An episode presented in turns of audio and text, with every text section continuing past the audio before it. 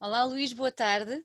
Obrigada Olá. por teres aceito o nosso convite em estar aqui hoje numa das nossas conversas de início de noite.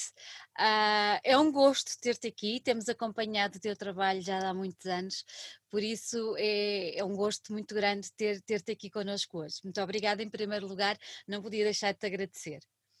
Obrigado eu pelo convite, também é um gosto aqui estar.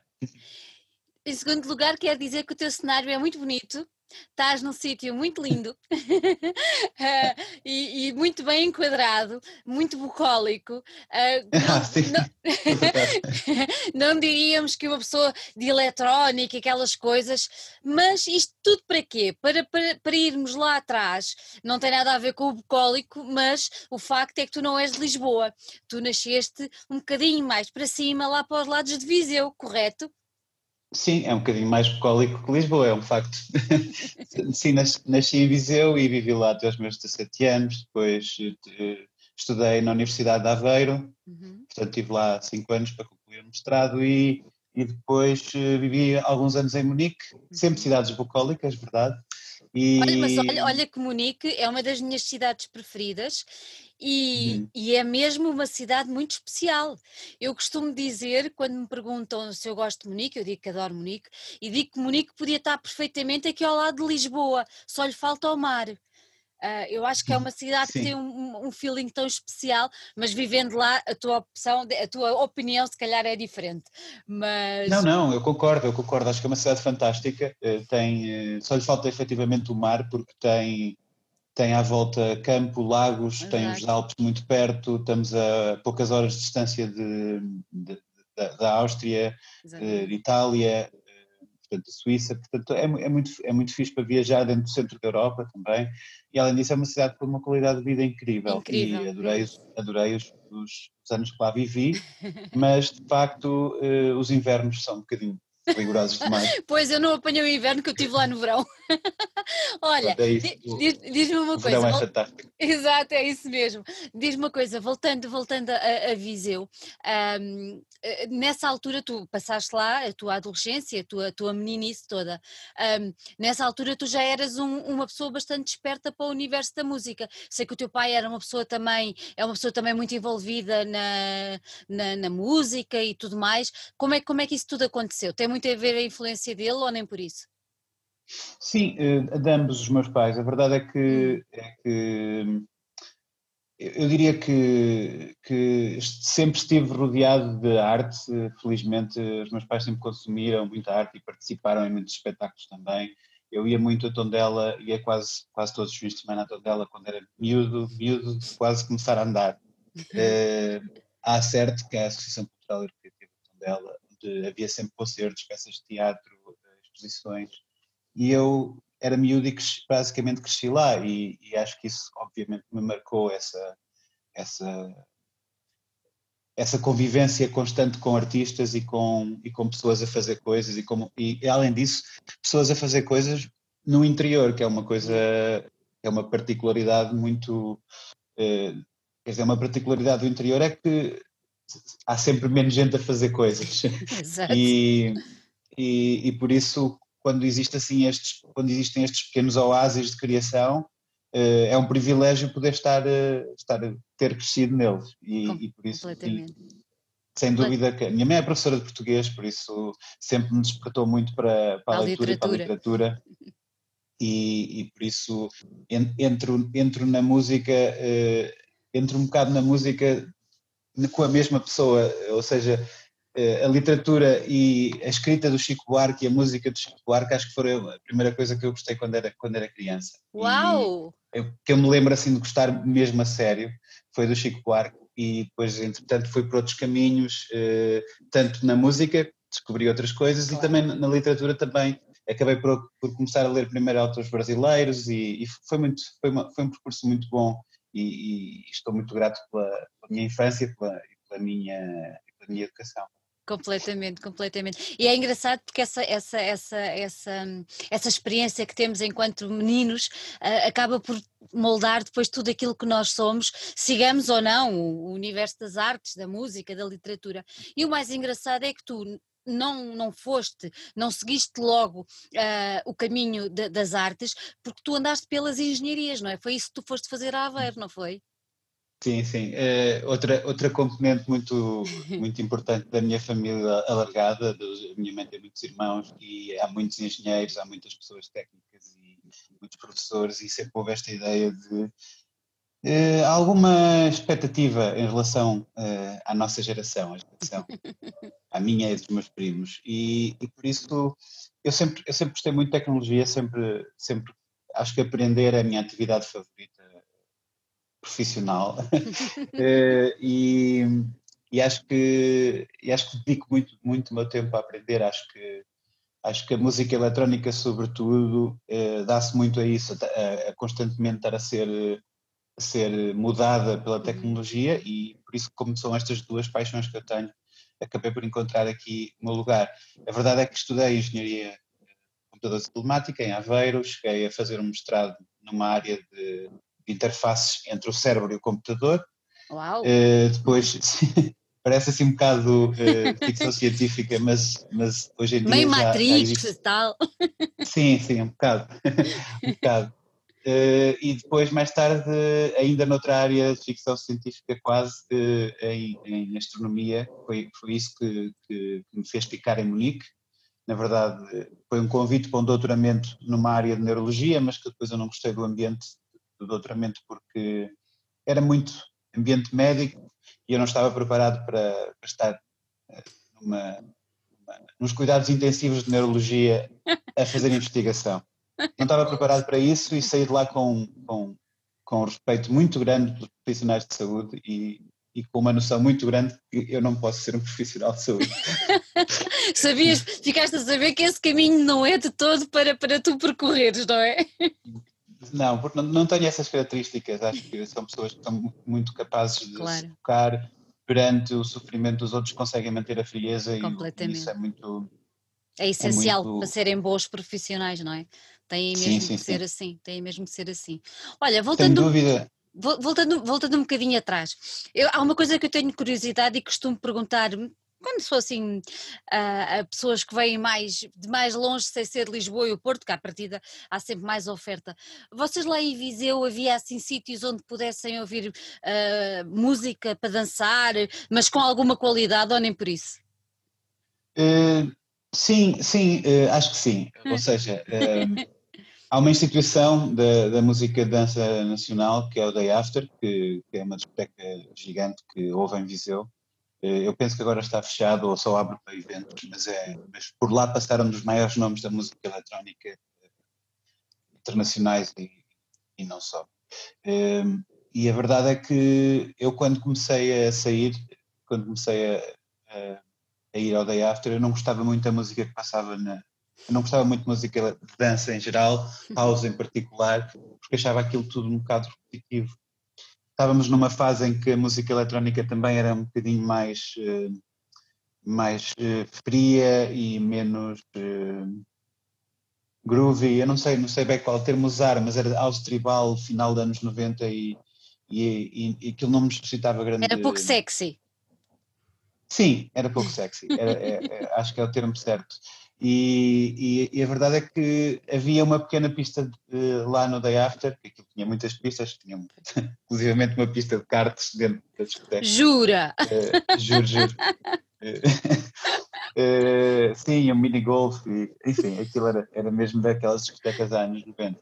E, e havia uma pista que era o bar americano, que, que era, que, tipo, que era tipo como se fosse um saloon uhum. uh, que, passava, que passava música que eu gostava mais, que era algum hip hop, uh, pop, uh, eletrónica, mas tipo Chemical Brothers e Prodigy e, e, esse tipo de coisas que eu gostava mais.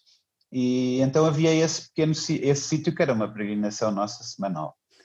Mas de resto não havia, e quando o Day After fechou, efetivamente ficou ali a faltar uma oferta uh, musical que fosse interessante, que fosse hum. alternativa, que fosse uh, pronto, que, que, fosse um bocadinho fora do mainstream.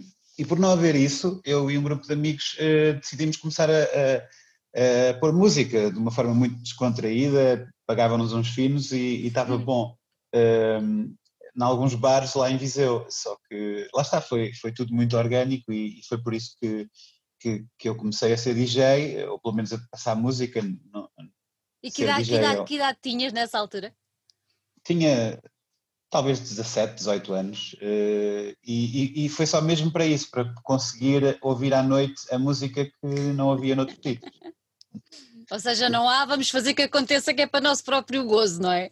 É, se não há faz. Eu, claro. eu, eu, eu, hoje, até hoje, hoje em dia, continuo a acreditar muito nessa máxima e, e por isso eu gosto de mergulhar em todos os aspectos do, do que é fazer música e do que, do que é ser, ter um projeto artístico agora, porque não implica só fazer música, claro. implica uh, gerir uma editora, que é o meu caso, nós, eu, eu, eu, eu e o Bruno, o Shinobi, meu parceiro, gerimos a Discotexas, e, e fazer vídeos, eh, preparar concertos, fazer a comunicação eh, visual do, do meu trabalho, sempre em colaboração com outras pessoas, mas eu gosto de estar no turbilhão e estar com as mãos na massa. e por isso sim, se não há, se ninguém faz, faz tu. Olha, então, nessa altura, depois que foi quando tu depois foste para, para, para Aveiro para, para fazer o curso e tudo mais. E, mas quando é que tu começaste a perceber que, que se calhar era na música que tinhas o teu, o teu futuro, se calhar era na música que tu te sentias feliz, confortável e que podia ser o, o caminho para, para seguir, tirando a, a, capa, a gravata do senhor engenheiro, uh, quando é que tu percebeste que a coisa podia ser por aí? É, no, no, no, caso dos engenheiros informáticos, é a não é muito expectável. Portanto, São sortudos! Sim, sim. Sim, é, de facto, acho que acho que esse mundo eu nunca estive, nunca estive no mundo das 9 às 5 porque estive sempre em investigação. Portanto, pois. felizmente sempre tive, sempre procurei eh, trabalhos em que eu controlasse o meu horário. Mas a verdade é que eu nunca eh, considerei a música como uma carreira até já não poder fazer outra coisa a não ser considerá-la. Ou seja, eh, eu, eu, eu, continuei o meu trabalho de investigação com o ESO, com, com, o Observatório Europeu do, do Sul, em Munique, eh, na área de, de, astronomia. E a verdade é que, mesmo depois de, de vir viver para Lisboa, continuei a trabalhar à distância e já estava a fazer música, já estava a tocar um bocado por todo o mundo. Ehm, e, estava a fazer as coisas ao mesmo tempo, em part-time para uma coisa e part-time para a outra, e aquilo foi acontecendo ali um fade-out da investigação e um fade-in cada vez maior da, da música, até que eu dei conta que já não tinha tempo para mais nada a não ser música, e dei conta, bom, isto é a minha carreira. então, a verdade é que eu nunca, nunca o considerei como uma hipótese, porque, de facto, volta à, à conversa do interior, e se quisermos também Portugal é assim um bocadinho o interior da Europa, eh, da Europa Central. Eh, estamos assim um bocadinho à margem. Eh, há poucos exemplos, há poucos casos de sucesso. Não há role models, pelo menos eu não tinha role models de pessoas que eram profissionais de música eletrónica à minha volta a crescer, portanto eu nunca considerei sequer como uma hipótese de carreira. Continua a ser muito difícil para qualquer pessoa a começar agora.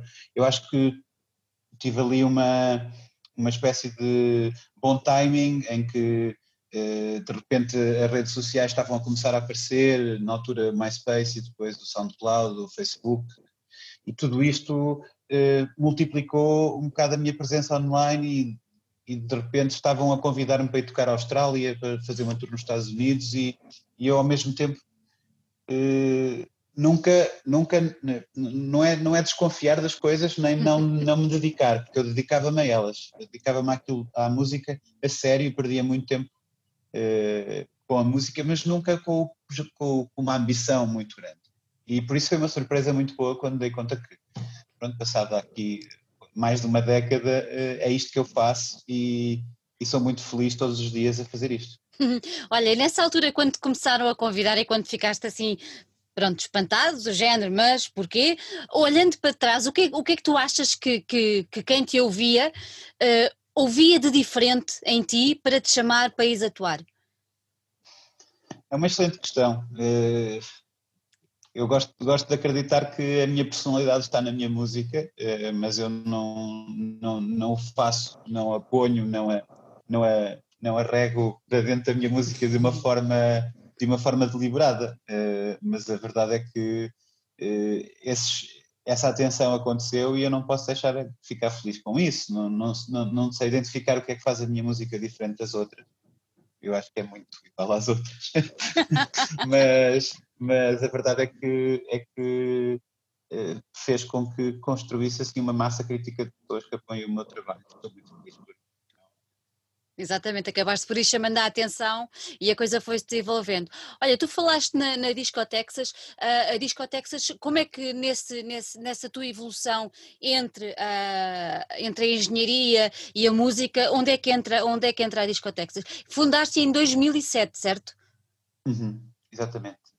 Fundei-a juntamente com, com o Bruno, com, com o Bruno uh, também foi, lá está, foi mais um caso de uh, coletivo de amigos, uh, tocavam música, nem, nem, todo, nem, to, nem todos tocávamos a mesma música, mas a, de certa forma a nossa abordagem um bocadinho punk uh, à, à música eletrónica acho que nos unia e tornou-se, é, era, era, uma, eram umas festas que nós fazíamos no, no extinto mini mercado em Santos e, e pouco depois no Lux, então era muito estranho, era, era completamente surreal passar tínhamos as, duas residências ao mesmo tempo, cada dois meses eh, era um sítio. Então, mini mercado 80 pessoas, uh, Lux 800 uh, no mês seguinte uh, e, era, e era incrível. Uh, isto foi, de repente, de, foi talvez a ingenuidade de bora fazer discos.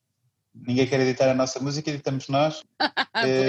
começámos a fazer discos, começámos a montarmos o, aquilo que é hoje em dia a editora de uma forma muito orgânica quando demos conta é o nosso, é a nossa empresa, é a nossa sociedade e é, empregamos pessoas e, e, e editamos muitos artistas eh, de todo o mundo. E, e, mais uma vez, sem grandes pretensões, sem grandes ambições, simplesmente com uma vontade muito grande de fazer as coisas. Acho que, acho que foi isso que, que, que nos caracteriza, que ainda hoje nos caracteriza. E acho que acaba de ser isso que transparece.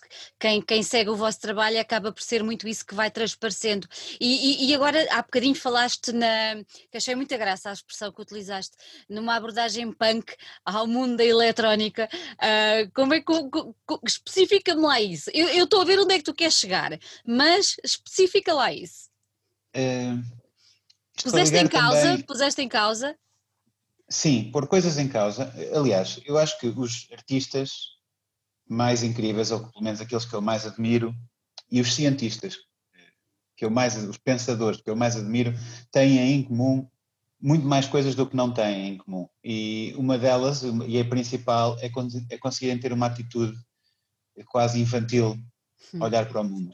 Isto tem a ver com questionar eh, ideias feitas, eh, questionar dogmas, eh, olhar com curiosidade para as coisas que estão ao nosso, à nossa volta e sempre as tivemos aqui, mas fazer as perguntas que ninguém faz eh, e pôr em causa a autoridade, porque muitas vezes alguém, alguém, alguém pôs em causa o facto da autoridade dizer que o, a Terra era o centro do, do universo e de repente, eh, por causa de se pôr eh, essa autoridade em causa, avançou a ciência.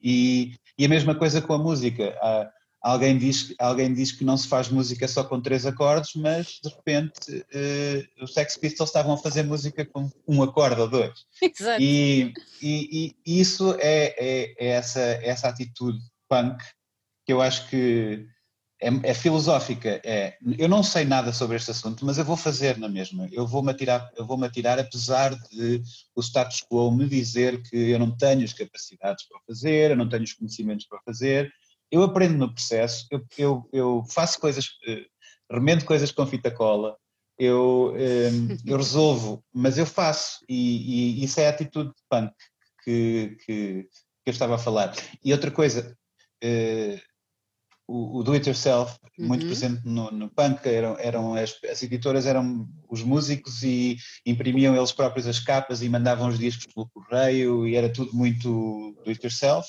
tudo muito artesanal. E a música eletrónica, como é uma atividade eh, muitas vezes solitária e também não é preciso acesso a grandes estúdios e a grandes recursos, a verdade é que conseguimos fazer tudo nós. Então, e a distribuição também. Hoje em dia, como estudo online, nossa casa não precisamos de, intermediários eh, para distribuir as coisas, basta uma distribuidora e, e, chegamos a todas as plataformas. Ou seja, eh, acho que essa atitude de do it yourself está muito presente na música eletrónica e a herança vem do punk de certeza. É muito engraçado o que estás a dizer, porque nós ontem estivemos a ver cá em casa e vimos um. Acho que está na Netflix ou foi no YouTube, olha, já não sei dizer, mas estivemos a ver um bocadinho de uma entrevista que o Joe Strummer deu logo no início dos Clash e, e é exatamente isso que o, o entrevistador perguntava-lhe: Mas tu és músico? E ele disse: Não, não sou músico, eu estou aqui para pôr em causa os músicos. E a partir daí a conversa foi muito engraçada. Mas, eh, claro acaba por ser também um bocadinho essa, essa atitude com que vocês, do do it yourself, com que apareceu a, a, a Discotexas, não é? Não há, ninguém faz, ninguém indita, pumba, bora lá, vamos nós fazer. E, e acabou por, por resultar. Porquê, porquê que deram o nome de Discotexas? É, é uma pequena, uma pequena história da primeira festa que, em que eu e o Shinobi tocamos juntos, foi organizada por um coletivo, lá está aquele coletivo que eu estava a falar, uhum. tinha lá em Viseu, eh, que se chamava Mecanismo Divino e, e um amigo nosso, o Sebastião, eh, nós em Viseu, não sei porquê, há, há, há, dois, há duas freguesias, acho que esqueci o nome de uma delas, mas uma é Orgens que se chama, eh, que eles odeiam-se, entre aspas, têm assim pequeno, uma pequena rivalidade.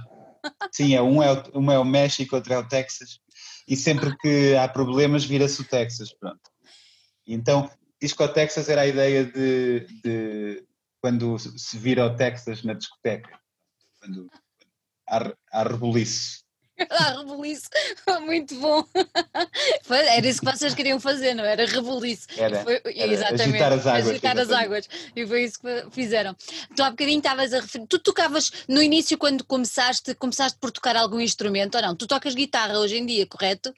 Foi não, nessa não, altura? Não, não. Eu, Então explica-me. Não, é baixo, eu, to, eu toco baixo. Ah, é baixo. Mas, sim. Mas eu também toco guitarra, mas mal. Aliás, eu não toco nenhum instrumento, uh, não, sou, não sou instrumentista, uh, não sou uh, muito prolífico em nenhum instrumento. toco é muitos de uma forma medíocre. o que me chega para compor as minhas coisas. O meu instrumento principal é teclado e, e piano, toco com regularidade e componho muitas vezes, no, sobretudo no piano, uhum. mas, uh, mas eu não tive nenhuma formação musical, uh, foi, foi tudo autodidata. Tive uma pequena experiência de aulas de piano, mas com, com aqueles livros do, do Eurico Acebolo, e fiquei um bocadinho traumatizado. Uh, e não gostei mesmo. Porquê porque, que ficaste? Porque, lá está, é a mesma coisa do que nós, nós temos que motivar o, o, os, os, alunos com, com músicas que eles gostem. Uh, se vamos cantar, se vamos aprender a tocar as andorinhas de, de pá, eu, na altura com 18 anos ou 16 anos não me diziam nada as andorinhas da Ana, porque não era isso que eu queria tocar. E então, e então uh, eu queria tocar os, os, pianos do Billy Corgan, Smash Pumpkins, e assim, que eu estava a ouvir.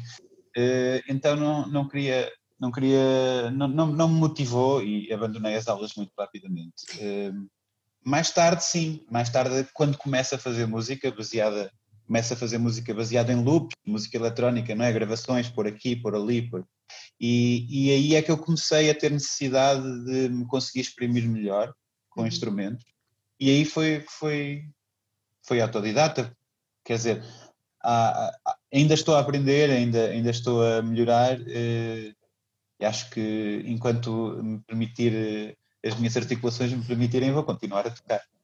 Olha, tu falaste há pouco que costumas compor muitas das coisas no piano. Como é que, é, como é, como é que funciona o teu processo criativo? Como é que, como é que aparecem aquelas, aquelas músicas do Molinex? É assim, chamá-lo de, de, de, processo é logo começar mal. Então contas. Um, um processo uh, uh, depreende uma, uma organização. Não, Sim, não, não tens organização. Não tenho organização e gosto que assim seja. Uhum. Uh, eu, eu, eu, eu, sei que nem sempre consigo criar e, e se me obrigar a criar não vou conseguir fazê-lo, mas sei que quando não está a fluir a coisa, eu, eu, eu um, perco muito tempo a desenvolver atalhos preparar as ferramentas, e aí sim estou muito organizado, em ter, em ter as minhas fontes de som muito organizadas, a minha, a minha biblioteca muito organizada, os sons que eu quero, como é que as coisas têm que soar no final, porque essa parte do cérebro gosto de, de desligar completamente quando, é, quando as coisas estão a fluir.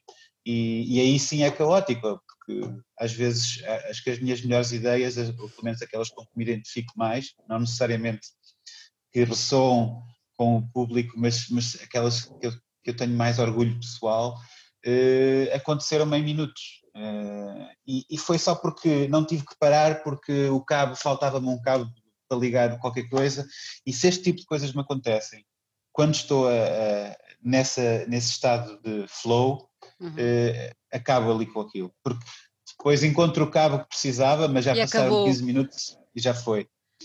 E isso deixa deixava-me muito frustrado, então resolvi entro no estúdio, dou conta que é um dia A, continuo a fazer coisas, a criar e a, e a deixar as coisas sair. Uh, quando é um dia B, estou a organizar e a, limpar, ou vou-me embora mais cedo. Olha, agora fiquei com curiosidade em duas coisas. Primeira, és uma pessoa racional? Ou Sim. mais és? É que agora deu, deu, deu a ideia da maneira como tu esquematizaste aí o teu pensamento não é? Não, mas eu sou uma, uma pessoa Conta. extremamente emocional também. E, e, e emociono-me muito facilmente, choro com facilidade. Simplesmente eu racionalizo as minhas emoções eh, e dou-lhes espaço. Eu dou-lhes espaço. Ou seja, eu gosto quando estou a pensar sobre uma coisa, pensar a fundo, mas também gosto quando estou a sentir uma coisa, sentir lá a fundo e acho que essa eu procuro que essas duas características minhas eh, não se sabotem uma à outra o mais possível. Eh, talvez o cientista e, e, e, o músico ainda, ainda estejam presentes no, em mim dessa forma, que é quando é para pensar, eu gosto de ser analítico e crítico uhum. em relação às coisas, e quando é para, para sonhar e para, e para, sentir, gosto Deixas de ir. Gosto, exatamente. E então tenho que perceber eh, quem é que está ao comando hoje, quem é que está ao comando agora é e deixar essa pessoa ter o comando total, eh, deixar essa, essa, essa parte de mim ter o comando total quando isso acontece. Olha, há pouco que estavas a falar no cabo que podes não ter e que pode aparecer e vem na flow, tu achas que de alguma maneira no meio do caos nasce, eu não vou dizer a ordem, mas uh, também não sei se será a criatividade, mas, mas sei lá, no meio do caos nasce a luz, a, a luz no sentido de que aquele clique que, que te faz no meio do não processo criativo uh, aparecer-te uma música, aparecer-te qualquer coisa que te faz criar? Sim, eh, eu, eu costumo dizer que acredito mesmo que ninguém cria em conforto absoluto. Alguém que tem tudo o que precisa não consegue, não tem motivação para criar, acho eu. Eh, eu preciso, eu preciso de me limitar às vezes, em algumas coisas para para conseguir inspirar-me. Eh, às vezes basta-me cingir-me a um instrumento apenas, apesar de ter dezenas eh, à disposição, hoje vou dedicar-me a este, ou às vezes é mudar de sítio, eh, ir para algum sítio com o laptop e com headphones e chega. Outras vezes é uma conversa, um jantar com alguém, um, um, um passeio com o meu cão, sei lá. Acho que limitar-me a, a, coisas ajuda-me muito no processo criativo e talvez respondendo à tua pergunta sobre o caos, sim, às vezes não, temos tudo como gostaríamos e, e é aí que as coisas acontecem. Acho que é aí que as coisas acontecem, é quando há uma pulguinha atrás da orelha. É, não é? Que nos faz andar um bocadinho para, ou para a frente ou para o lado, não interessa, mas faz-nos andar. Desde que andemos. É, exatamente. Olha, a, a, esta altura do campeonato deve haver muita gente a, a dizer assim, mas pergunta-lhe, pergunta-lhe lá, porquê é que ele é Molinex? Porquê é que és Molinex? Sim, eh, é, é a primeira vez que me fazem essa pergunta. É, imaginei que é coisa mais... Não... é, nos, nos, primeiros tempos eh, em que, em que comecei a fazer música mais de dança. Uh, um, um dos, dos, temas que, que fiz uh, tinha um sample de uma picadora e eu achei que era uma excelente ideia chamar este projeto Linux. Mas hoje em dia é bom, eu acho que foi uma decisão acertada porque anos depois ainda ninguém me leva completamente a sério. Então não é acredito. Não, é bom, é bom, é bom. Ninguém me leva completamente a sério. Ah, Molinex, a picador. Pronto. Sei sempre que, sei sempre que ninguém me leva totalmente a sério. O que é bom, acho que ninguém deve ser levado totalmente a sério. Gostas dessa parte? Sim, sim, eu acho que. Lá está. É, voltando àquela questão do emocional e do racional, sim. é bom pensarmos muito sobre as coisas, mas no fim temos que dizer. Oh, never mind. Never mind. para a frente.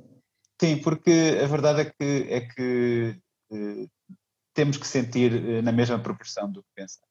Claro, claramente. Olha, tu hoje em dia, como referiste há pouco, além de músico, és produtor, uh, pronto, um manancial de coisas. O que é que te agrada mais? Criar ou produzir? Ou tu não, não como, é, como é que isso funciona? O que é que, tu, que é que, te, que é que te preenche mais? As duas coisas, acho que as duas coisas estão muito interligadas. Não sei bem onde é que uma começa e outra acaba. Eh, eu, eu vejo sempre o, o, o processo de criar uhum. como algo que vem de dentro e produzir como algo que, vai, que sai para fora. Portanto, eu posso passar o meu dia todo a criar e ninguém ouvir a minha música, não a produzi. Ou seja, não a terminei, não, não a materializei. E eu então acho que faço as duas coisas. Acho que, acho que quando estou a trabalhar com outras pessoas estou efetivamente a produzir, mas, uhum. mas estou envolvido no processo criativo. Não, não, não acho muita piada uh, à, à, questão de deixar alguém criar e eu só, só estou ali a servir de um bocado de engenheiro, não, não acho. Não me interessa. Às vezes faço porque alguma coisa me interessa nisso. Por exemplo, quando é para quando me pedem uma sonorização de alguma coisa, uhum. aí eu posso tirar o chapéu do artista fora, porque é para um produto, é para um objeto na qual, no qual eu não tenho uma assinatura e por isso gosto, gosto desse, gosto desse desafio. Quando pedem para, coisas para publicidade e assim. Eh, quando, eh, mas, mas quando é o trabalho com outros artistas cujo uhum. trabalho criativo está no centro, aí, aí, acho que é muito importante eu continuar a, a usar o chapéu do criativo também. Até porque a junção de sinergias acaba por resultar sempre melhor do que cada um na sua, mesmo que estejas a, a colaborar com outro, não é? Sim, sim, eu, eu, eu sempre que, que eu gosto muito de trabalhar em colaboração e aliás a minha discografia indica-o. Indica isso. uh, tenho sempre muitos convidados e instrumentistas. Uh, apresento-me, apesar de ser um projeto de música essencialmente eletrónica, eu apresento-me ao vivo com uma banda, com um coletivo. E um, isso uh, é aí que eu gosto de estar, é porque além do produto final ser melhor quando há na maior parte das vezes, quando há mais cabeças a pensar, ehm, tam, também me muda a mim ver o processo dos outros e claro. ver as soluções a que as outras pessoas chegam para algumas coisas, influencia-me muito. Então eu gosto muito desse, dessa aprendizagem também. Olha, estavas a falar de palco. Tu gostas mais de estar uh, no estúdio ou, ou, ou em palco? ou és um animal de palco? Voltamos aos punks e tal. não, é acho, que tô, acho que gosto tanto de uma coisa como de outra, e sobretudo em 2020, é óbvio que te vou responder que gosto de estar no estúdio, porque não tenho outra alternativa. Mas a verdade é que, é que, é que sou muito feliz na, tanto, na, tanto no estúdio como no palco com a banda, como sozinho em DJ set eh, na cabine. Portanto, as três coisas eh, tenho três amores. Tens três amores.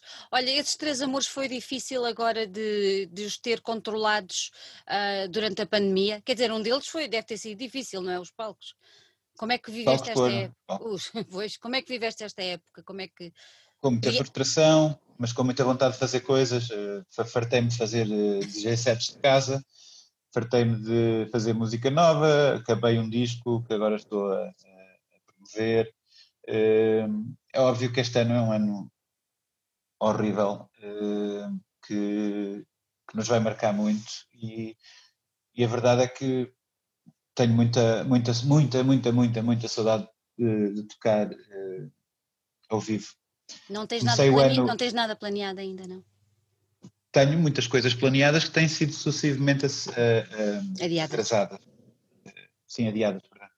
E, e, então não, não, não gosto de anunciar datas que não estejam quase escritas na pedra, eh, porque a certa altura vai haver qualquer coisa que, que muda, muda, muda os planos. Então, eh, sim, tenho muita saudade de estar em palco. Este ano, depois de março, já dei três concertos e foram os três ótimos, mas, mas, mas faz muita falta. Comecei o ano a tocar no México, em DJ set, na, na praia, Uau. em Puerto Escondido, e foi tipo, no dia a seguir a tocar, estava na praia, sentado na areia, a pensar assim, vai ser um ano de 2020 incrível. E... Incrível ao contrário. E estamos em novembro. É verdade, em novembro, em novembro. Olha, falaste há pouco que, que estás, a, estás a criar um, estás a promover um novo álbum e é, é um dos motivos pelos quais estamos aqui. Uh, eu quero começar por te perguntar se este álbum era uma coisa planeada ou se, ou se foi um álbum inesperado que te surgiu uh, por estarmos nesta fase ou se já era uma coisa pensada há mais tempo. Não, era uma coisa pensada há mais tempo, tanto que foi terminado uma semana antes de entrarmos no, no estado de emergência. Uh, no primeiro. Ano, sim, sim, no, em março. Uh, no, no, andei o ano passado a fazê-lo, E depois de eu ter, de eu ter praticamente alinhavado, comecei a mistura com, com o David Ranch em, em Londres em dezembro, uh, no outubro do ano passado. E, e durante esse processo fomos marcando datas em que eu ia lá, ou ele tinha cá, e, e ele veio cá para fecharmos o disco em março. Lembro-me uhum. perfeitamente de ter pedido ao Music Box para ir ouvir o disco no PA e estar dentro do Music Box, eh, com o Music Box fechado, né? claro, ainda não estava. Porque ia abrir essa noite, mas já estavam a falar de não ir abrir.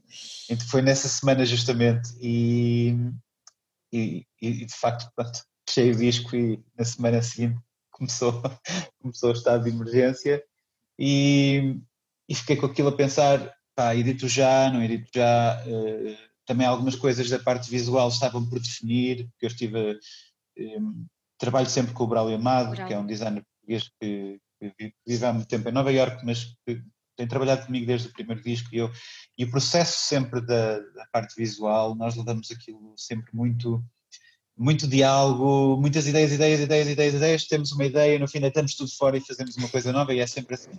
Então este processo, por causa de estar em casa fechado, ainda foi, ainda foi pior. Pus-me a aprender, pus-me a aprender 3D, ferramentas 3D, pus-me a aprender ferramentas de machine learning e de, e de arte com inteligência artificial e andámos a explorar isso juntos, eu mandava-lhe esboços e ele dizia não vai por aqui, vai por ali, portanto ele estava a ser um bocadinho o produtor, o meu produtor. Eh, e no final ele fez o design com os elementos gráficos que eu criei, com fotografia, com 3D e com machine learning. Pronto, mas nesse processo eu também me dei ao luxo de, de perder o meu tempo a aprender e, e, e, de facto foi uma parte muito boa deste ano, foi que eu pude perder tempo, entre aspas, foi tempo super bem gasto, com tocas de com, com, tocas gigantes de coelho que, em que eu me perdia dias infinitos. E isso foi muito bom, eh, porque há anos que eu andava a adiar isto e não conseguia, porque estava muito preso numa rotina de, de estúdio durante a semana, eh, tocar ao fim de semana, depois saía às vezes três semanas, quatro em tour, e quando voltava tinha que estar uma semana de molho para recuperar por causa dos horários e dos jet lags e de, das horas tocar às quatro da manhã e ter que apanhar um avião às sete não é fácil. Não, eh, pois, imagino que não. Sim, e, e, e, estes anos todos acumulados acabaram, foi a primeira vez que tive umas férias este ano em agosto. Eh, claro que não, não foram férias, ou melhor, não foram completamente férias porque aproveitei para estar a aprender alguma coisa. Eh, mas sim, tinha um disco terminado que entretanto pensei, quando a, a pandemia começou, comecei a ler os papers científicos sobre os primeiros papers sobre hum. o vírus e em comparação a outras pandemias as previsões mais, mais racionais era que isto fosse durar pelo menos um ano, um ano e meio. Mas à minha volta estava tudo em negação, estava tudo a dizer que era dois meses, um mês, e eu estava um bocado a tentar conciliar o que eu estava a ler na ciência com o que, o que as pessoas, com a verdade que as pessoas ainda não estavam a aceitar. Exatamente. E eu pensei, eu não vou lançar um disco agora porque não vou conseguir tocá-lo. Confirmei isso porque não, os concertos começaram a ser todos cancelados e todos adiados e, eh, e o facto é esse. Só que por outro lado, cheguei ali a agosto, julho ou agosto e pensei, eu não vou ficar com isto na gaveta. Uh, este disco diz-me muito emocionalmente. Foi um disco feito num, num ano 2019 que foi complicado para mim, porque perdi, perdi o meu avô e, e, e, e em vez de, de, compartimentalizar as coisas uh, e dizer não, não, Molinex é só música alegre, eu decidi que as coisas que eu estava a criar uh, faziam sentido eu dizê-las como Molinex e, e por isso este disco não pode ficar mais na gaveta. Uh, então decidi começar a lançar as coisas. Agora, começando agora em outubro, uh, amanhã sai, amanhã, não sei quando é que isto vai. Mas, dia 6 sai? Dia 6 sai o, o Venom, assim, o novo, e que que é um sinal da pré-pandemia, que foi feito uh, por, por mim, sou, sou de Portugal como artista dominicana que vive em LA, mas foi escrito em Nova York. E, e isso parece, tão, parece que foi há 10 anos atrás que estas coisas eram possíveis. Parece tão longínquo uh, tudo, não é? Sim, mas a verdade é que estou ansioso para que este disco saia porque uh, acho que nunca disse isto, mas é o meu melhor. Que bom, que bom! Olha, diz-me uma coisa: o primeiro, o primeiro single que tu lançaste foi. Tem um, um nome que não. não, eu não se me dissessem este título e me perguntassem que género de música é que tu achas que está aqui, eu não diria que eras tu, porque chama-se Running in the Dark. Uh, e eu não dizia, não, isto não é música de dança, isto é qualquer coisa, sei lá, não é? Pronto. Mas o facto é que é teu, é que é teu. Uhum. E queria te perguntar, como é que surgiu esta música? Um, é muito bonita, eu, eu, espero que toda a gente vá ouvir, porque, porque é, é, é, é, é, muito bonita. E, e, o vídeo que a acompanha é igualmente muito tens a Olga Roriz, não é? Acaba logo por uhum. dizer, dizer grande, grande coisa da qualidade e da maravilha que, que é aquele vídeo. Mas como é que surgiu este, esta música e, e porquê, porquê que lhe deste este nome? Porque assim, Running in the Dark, estás a fugir, estás a entrar, estás perdido, como é que é? Conta-me. Não, olha, eh, eh, esta música foi escrita a meias com o Guilherme, que é o GPU Panic, eh, que é quem canta. Exatamente. Escrita com ele. E os temas com que nos debruçámos, ele, ele canta mais dois temas no meu, quatro, mais três temas no meu, no meu disco novo, portanto é oficialmente é o vocalista, é o mais vocalista oficial. de Molinex. Uh, ele, ele, nós entendemos muito bem criativamente e acho que nos complementamos muito nas nossas atividades e uma das coisas com que nos debatemos muito a escrever estes temas todos foi a ideia de, da pressão que existe sobre todos nós para fazer, eh, seja, seja em que meio for, uhum. toda a gente é, é, muito, é muito pressionada para produzir, para fazer coisas, para ter resultados, para fazer posts, para, para mostrar a sua presença online, a sua vida maravilhosa.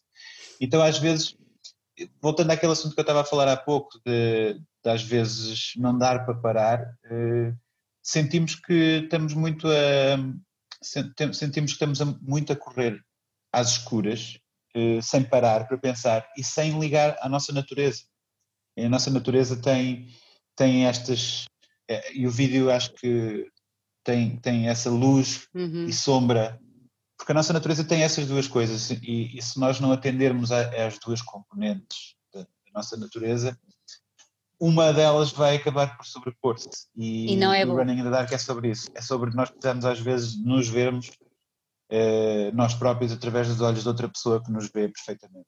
E, essa pessoa até pode ser, até podemos ser nós próprios quando estamos noutro mindset, quando estamos descansados. E, neste caso foi, foi escrita a meias e, e, é muito sobre isso, é muito sobre procurar, correr, correr, correr, mas sem, sem às vezes nos perguntarmos porquê. Hum. Olha, há pouco quando falavas do lado emotivo, uh, achas, que, achas que nesta música está aí mais evidente o lado emotivo do Molinex? Sim, acho que sim, acho que está.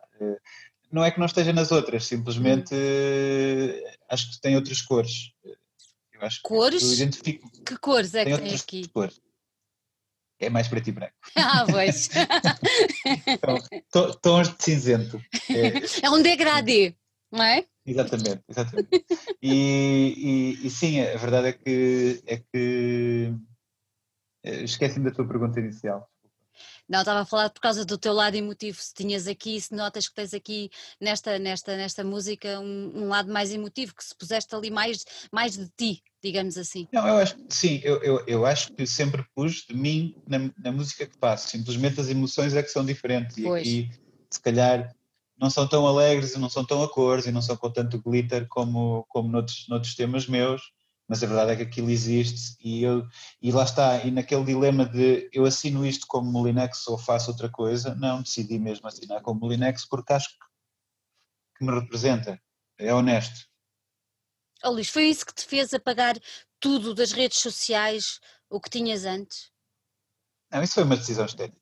Ah, ok. Como é que eu fazia, como é que eu fazia, como é que eu fazia conviver uh, um universo criei juntamente com o Braulio e com o Tiago, o Valek, com, com que tem estado a acompanhar-me também nesta na comunicação e na estratégia deste disco. Uh, como é que eu concilio um universo a preto e branco com muita sombra, com 3D, com, uh, com uh, textura, com aquelas coisas tão coloridas de trás. Portanto, eu vou, eu obviamente vou buscar meu, não está apagado, está só, está só arquivado. Eu hei de ir buscar essas coisas todas, eu não, não deitei fora o meu passado, longe disso. Até porque nós somos hoje. Mas, mas, diz, mas eh, sobre esse assunto, eh, eu, eu, evito muito fazer posts sobre olha para mim há um ano a tocar para estas pessoas, porque isso deixa-me tão frustrado eh, olhar para trás. Eu prefiro pensar que o melhor ainda está para vir e que vamos vencer isto. Vamos, vamos conseguir ultrapassar esta, esta questão vai haver muitas feridas, obviamente, e vão demorar muito tempo a sarar, e nem toda a gente vai sofrer essas feridas por igual. Uh, há, há, uma, há uma parte, há uma, uma parte da, da, nossa sociedade que vai sofrer mais que outra, e há umas partes que vão sofrer muito mais que as outras. Uhum. E a verdade é essa. Portanto, vai ficar tudo bem, não, não vai ser para toda a gente, infelizmente. Não, não vai. Mas, uh, mas a, a questão é, é, é que eu, eu gosto muito de olhar para a frente, eu preciso de olhar para a frente e não estaria a mentir-te se me perguntaste sobretudo se eu sou racional. Eu sou racional, mas estou um, uma espécie de otimista estético. Olha, tu na apresentação no, no, na, na promoção do, do, deste, deste, deste single, uh, fazes uma pergunta que é uh, o que significa agora dançar? Já lhe encontraste a resposta? Não, não, mas continua à procura. Não, continua à procura. A verdade é que dançar para mim é um ato coletivo. Podemos dançar sozinhos, mas não é a mesma coisa. Dançar é um ato coletivo eh, e é um sinal gigante de que nem tudo na nossa vida pode ser substituído por alternativas digitais. Eh, Essa é uma delas. Dançar, dançar é uma delas e, é, e vai continuar sempre a, a, estar presente nas nossas vidas enquanto nós tivermos uma forma uh, física. Uh, isso continua à procura de como é que se vai dançar eh, agora, mas vai-se voltar a dançar como se dançava, não sei a quando. Olha, tu tá, falaste há pouco que vai sair, eu tenho que ver aqui o meu apontamento, a música Ven, não é? O que é que, o que, é que quer dizer esta música? Esta música, uh, Vena, é vem, em espanhol, uh, Zélia, com quem escrevi uh, este tema, é dominicana. Quando estávamos a fazer, a compor e a experimentar letras e tal, ela, ela experimentou, por acaso, porque costuma cantar em inglês, uhum. experimentou fazer umas coisas em espanhol e disse, não, continua por aí, porque é um espanhol que eu gosto muito com, com, com sotaque dominicano. Eu não sou muito fã do, do espanhol Castela, uh, mas, mas, o, mas o espanhol de, de, de, da América Latina em geral tem sempre sotaques muito bonitos. E, é mais salero. Sim, é mais quente. É mais, mais quente. Mais uh, e, e, a verdade é que, é, é, que é um tema muito íntimo, muito próximo sobre alguém vir ter com alguém. Uh, e acho que estamos todos a precisar de proximidade portanto espero que aqueça alguns invernos aí. Olha, vais lançar vídeo com o Van? Sim, é, é, não é um videoclipe, ou seja, não, não quero eh, criar uma expectativa gigante em, em, relação a este videoclipe, porque não é a produção que foi Running in the Dark, mas é um vídeo todo feito com imagens eh, geradas por uma inteligência artificial, que eu estive a treinar agora durante uns... Estive a treinar essa inteligência artificial com, com, com imagens... De, o que aprendeste vais pôr agora em prática. Sim, já anda a pôr, já anda a pôr. Uh, e, e, a verdade é que é um mundo incrível que, que, que está, que está a desenvolver-se muito rapidamente, uh, com muitos cientistas a trabalharem com coisas ótimas e a avançar. Pronto, sinto mesmo a, aquele spark que, que, já senti noutros, noutros momentos. Olha a tua uh, via cientista aí a, a borbulhar. Exatamente, exatamente. Então tive tenho estado a falar com, com muitos amigos que, que, trabalham nessa área e, e, de facto a evolução e a, e a, velocidade com que as coisas estão a acontecer é gigante e eu decidi perder tempo com isso, treinei um, um, uh, um modelo de inteligência artificial com fotografia uh, erótica dos anos 60 Uau. e então o vídeo é todo, uh, tanto como a máquina sonha sonha o erotismo, mas obviamente Quero, quero que depois vejam os resultados vocês. quando, é, quando é que vamos poder ver? Uh, agora nos próximos dias, se não for amanhã, é para a semana no início. É? Uh, Portanto, se agora se já saiu. Olha, diz-me uma coisa, tu uh, quantas músicas é que tem o, o álbum que vais, que vais lançar? pergunta, eu acho que tem 11 ou 12. 11 ou 12. e vais, vais fazer esta cadência de lançamentos de singles como fizeste até estes dois? É, é a tua ideia sim. essa? Sim, sim, sim. A ideia é mesmo essa, porque uh, é para mim muito difícil escolher, foi, foi para mim e para toda a gente que uhum. trabalha comigo e na discoteca, escolher os singles. Uh, era muito, foi muito difícil, porque uh, as músicas diziam-nos cada uma muito e então decidimos lançá-las espaçadamente para que cada uma respirasse sozinha e não tivesse que ser eclipsada pelo disco todo. Portanto, sim, será este ritmo, uma música por mês, uma remistura eh, alternadamente. Então, fazendo as contas assim por alto, quando é que vamos ter o disco todo? Não vai sair todo antes, atenção. Também acho que é demasiado tease. Eh, eu acho que eu quero que saia no final de março. Final de março? Sim. E já tem nome? Eh, tem nome, tem nome. Eh, é um Requiem for Empathy. Ai, que nome bonito. Porquê, é um, Porquê é um... esse nome? Porquê esse nome, Luís? Tenho que te perguntar isto. Uh, acho que o Requiem é um, é um elogio uh, a alguém que partiu, alguma coisa que partiu, neste caso é a empatia. E eu acho que sinto que o mundo em geral precisa de um bocadinho de recuperar essa empatia que anda a perder. E por isso quis, quis dedicar um disco à empatia como uma ideia abstrata que tem muitas implicações concretas na nossa vida. Tu já tinhas o título antes disto acontecer, Luís, ou veio posterior? Não, não, não, não, não. Sim, o título já estava fechado o ano passado. Sim. Eu sei que. É, eu não sei é? Que, é, chega março e depois isto acontece. Eu, eu, eu quase. Eu nem, uma das coisas que me uh, demoveu a lançar o disco logo hum. foi o facto de poder parecer oportunismo, porque eu não queria que parecesse é, o disco de pandemia do Molinex, não queria que fosse nada disso, uh, não queria que fosse nada disso, eu queria, eu, é, é, um disco que para mim aconteceu, ou, ou diz-me mais do que este momento em particular que estamos a viver, uh, apesar de estar muito sincronizado com o momento que estamos a viver, acho que é isso. Olha, este Molinex veio para ficar ou outro Molinex ainda vai aparecer? Ou o Molinex que apareça é o mesmo? outro. É outro o mesmo, mas eu, eu, espero bem que não continuar a fazer a minha vida, a fazer a mesma coisa toda a minha vida, muito sinceramente. Portanto, sim, espero que venham outros. Estás a virar um Fernando Mas este é o Molinex. Estás a é virar é um, um Fernando Pessoa. Estás a virar um Fernando Pessoa com os alter egos todos. Não, assim tudo pelo mesmo nome. Eu Portanto, sei. Eu, eu, eu, eu, não gosto de falar de mim na terceira pessoa, mas eu, eh, em, em relação aos Molinex. Eh, aos Molinex! Eu espero que, que haja sempre um Linux novo, que é sinal que eu estou de facto a conseguir mudar e a conseguir aprender coisas novas e, e superar-me. Portanto, eh, este é aquele com que me identifico no momento.